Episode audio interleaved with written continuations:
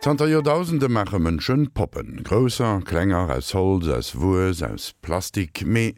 Fi wat brauchte Mënsch dat Dingen, wat er nur segem Bild geschaffen huet. Dëser Froget haut Angelika Tomé an ihrer Serie Barbie, Kasper und Co. no. Dabei komme vill Funktionen a Verwendungszwecker zum Vierschein, Dorënner och allerhand Kurieses. Bei dem Wort Puppe denkt jeder sofort an Mädchen. Das lateinische Wort Pupa stellt beide sogar gleich, denn Pupa bedeutet sowohl Mädchen wie auch Puppe.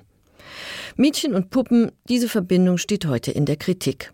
Puppen gelten als geschlechtsbezogenes Konditionierungsinstrument, als Mittel, um überkommene Rollenklischees zu transportieren. Das Rollenbild der Frau hat sich in den vergangenen Jahrzehnten in den westlichen Kulturen gewandelt.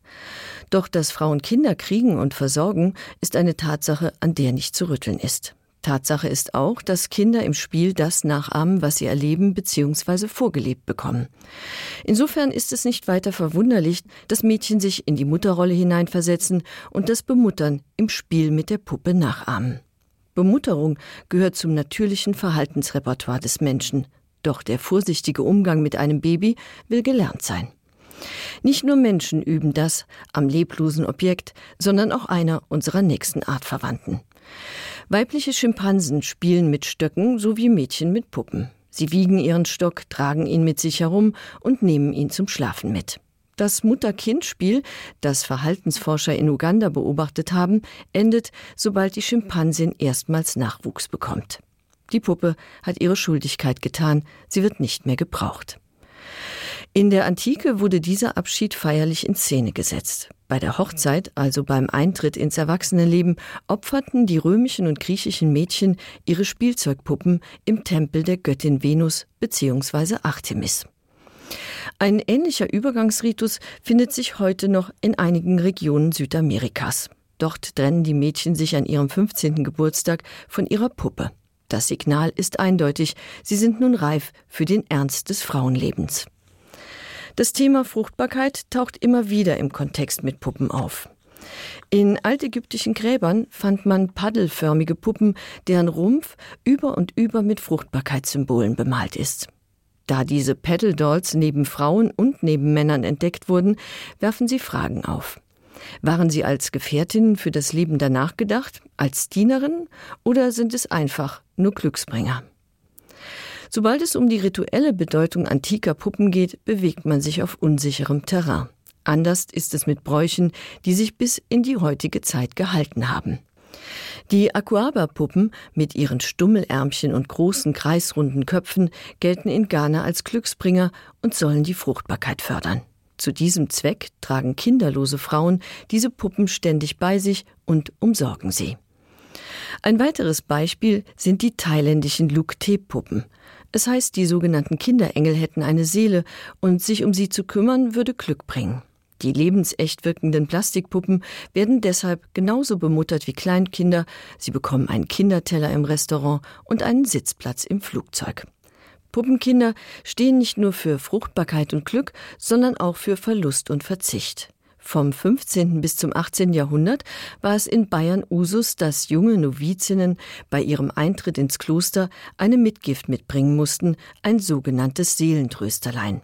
Die Puppenkinder sollten die Mädchen über die Einsamkeit des Klosterlebens hinwegtrösten. Sobald die Mädchen herangewachsen waren, übernahm das Seelentrösterlein eine neue Aufgabe. Es diente als Ersatz für das Kind, auf das die Nonnen aus religiösen Gründen verzichten mussten. Einen ziemlich grausigen Ursprung hat die japanische Kokeshi. Ihr Name sagt bereits alles. Ko heißt Kind, Keshi bedeutet ausgelöscht. Die zylindrischen Holzpuppen verkörperten ursprünglich tote Kinder, genauer gesagt Mädchen, die in Zeiten der Not geopfert wurden, damit die anderen Familienmitglieder eine Chance zum Überleben hatten.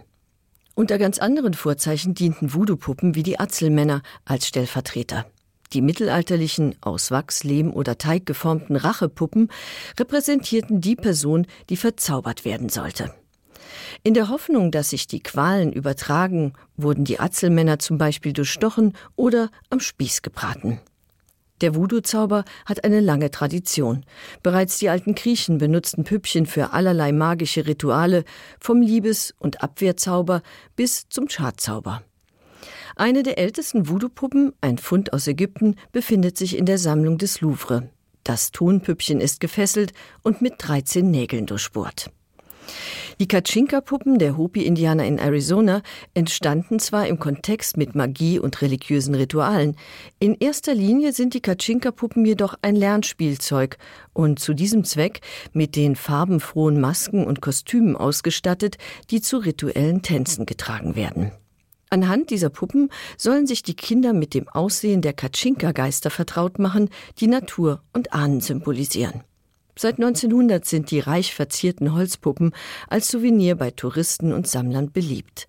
Mit der Herstellung der Puppen verdienen die Hopi bis heute ihren Lebensunterhalt. Neue kosten bis zu 10.000 Dollar, alte erreichen Preise in sechsstelliger Höhe. Zu den Sammlern der Katschinka-Puppen gehörten unter anderem Künstler wie Marcel Duchamp, Emil Nolde und Max Ernst. Das Sammeln von Puppen, sei es aus ästhetischen oder historischen Gründen, ist ein beliebtes Hobby. Ebenso wie die Herstellung von individuellen Künstlerpuppen. Nicht erst seit heute sind originelle oder alte Puppen gut gehütete Schätze. Puppen und selbstgestaltete Puppenhäuser wurden bereits vor Jahrhunderten von Generation zu Generation weitervererbt. Die alten Puppenhäuser und ihre Bewohner vermitteln einen Eindruck von den familiären und gesellschaftlichen Verhältnissen, in denen die meist gut situierten Puppenbesitzerinnen lebten. Die Puppe als Souvenir, als Andenken an die Kindheit oder an denjenigen, der sie zum Geschenk gemacht hat, genießt hohe Wertschätzung. Die Lebensabschnittsgefährtin erinnert an die guten und die schlechten Zeiten, die man miteinander verbracht hat, in denen die Puppe Mitwisserin und beste, weil stets loyale und verschwiegene Freundin war. In Puppen lässt sich alles hineinprojizieren. Sie nehmen jede Eigenschaft an, die man ihnen verleiht. Puppen regen die Fantasie an, Puppen spenden Trost und eignen sich hervorragend als Blitzableiter. All das hat die Puppe für den Einsatz in Pädagogik, Heilpädagogik und Psychotherapie prädestiniert. Ob traumatisierte Kinder oder Alzheimer-Patienten, Puppen können das Eis brechen. Puppen müssen nicht sehr naturalistisch gestaltet sein, im Gegenteil, je unbestimmter der Gesichtsausdruck, umso mehr kann man hineinprojizieren. Doch für die Geschichte der Puppe gilt, je lebensechter sie wurde, umso mehr Funktionen konnte sie erfüllen zum Beispiel als Anschauungs- und Unterhaltungsobjekt, so wie die Wachsfiguren der Madame Tussaud. Marie Tussaud ging bei dem Arzt und Chiroplastiker Philipp Curtius in die Lehre. Für dessen Wachsfigurenkabinett modellierte sie ihre ersten lebensgroßen Figuren nach realen Vorbildern. Es folgten Wachsabgüsse der Köpfe von prominenten Opfern der französischen Revolution wie Danton und Robespierre. Die abgetrennten Köpfe konnte man in dem Wachsfigurenkabinett bestaunen, mit dem Marie Tussaud drei Jahrzehnte lang durch England tingelte, bevor sie 1835 in London ihr inzwischen weltberühmtes Museum eröffnete. Die Cheroplastik, die Wachsbildnerei, diente seit dem 17. Jahrhundert der Herstellung anatomisch korrekter Puppen und medizinischer Modelle von gesunden Organen, die als Anschauungsmaterial bei der medizinischen Ausbildung zum Einsatz kamen. Um einen detaillierten Eindruck von Gesundheitsstörungen zu vermitteln, fertigte man Moulagen, Wachsabdrücke von erkrankten Körperteilen an. Anhand solcher Moulagen studierten Ärzte und Pfleger bis in die 1950er Haut- und Geschlechtskrankheiten. Die meisten medizinischen Wachsfiguren landeten, nachdem sie ausgedient hatten, in den Gruselkabinetten der Jahrmärkte. Anatomische Puppen aus Plastik übernahmen ihre Aufgabe. Puppen dienen aber nicht nur der Veranschaulichung, sondern auch der Übung. Eine der kuriosesten Lernpuppen kam kurz nach 1700 in deutschen Geburtskliniken zum Einsatz. Ein Frauentorso aus Leder mit einem anatomisch korrekt nachgebildeten Unterleib samt Gebärmutter und Ledersäugling. Mit Hilfe dieser Lederpuppe erlernten Hebammen ihr heikles Handwerk. 200 Jahre später brachte Käthe Kruse eine Übungspuppe auf den Markt, an der sich der behutsame Umgang mit einem Säugling einüben ließ. Lernpuppen, an denen sich Säuglingspflege oder Krankengymnastik trainieren lassen, gehören heute zum Ausbildungsalltag. Ebenso wie die Rescue Annie, die in keinem Erste-Hilfe-Kursus fehlen darf, wenn es darum geht, die richtigen Handgriffe für die Herz-Lungen-Wiederbelebung zu erlernen. Die Rescue Annie wurde 1958 von dem Arzt Peter Safa gemeinsam mit einem Spielzeugfabrikanten entwickelt. Als Vorlage für Annies Gesicht wählten sie das Antlitz der unbekannten Toten aus der Seine, deren geheimnisvolles Lächeln bis heute Rätsel aufgibt. Weil er so nichtssagend reinschaut, wurde ein anderer nützlicher Stellvertreter des Menschen kurzerhand Dummy getauft. Der Crashtest Dummy sammelt ausgerüstet mit Sensoren Daten. Auf diese Weise trägt er seit 1976 zur Unfallerforschung und Entwicklung von Sicherheitsstandards in der Autoindustrie bei. Eine Aufgabe, für die zuvor Leichen und Tiere herhalten mussten. Inzwischen hat der Dummy Gesellschaft bekommen. Er, seine Frau und die drei Dummykinder ähneln den hölzernen Gliederpuppen, die Maler als Modelle benutzen, wenn es ihnen an lebendigen Modellen fehlt. Mangel macht erfinderisch. Das gilt auch für die Gummipuppe. Wie alle anderen Puppen auch ist die Sexpuppe jederzeit verfügbar, geduldig und genügsam.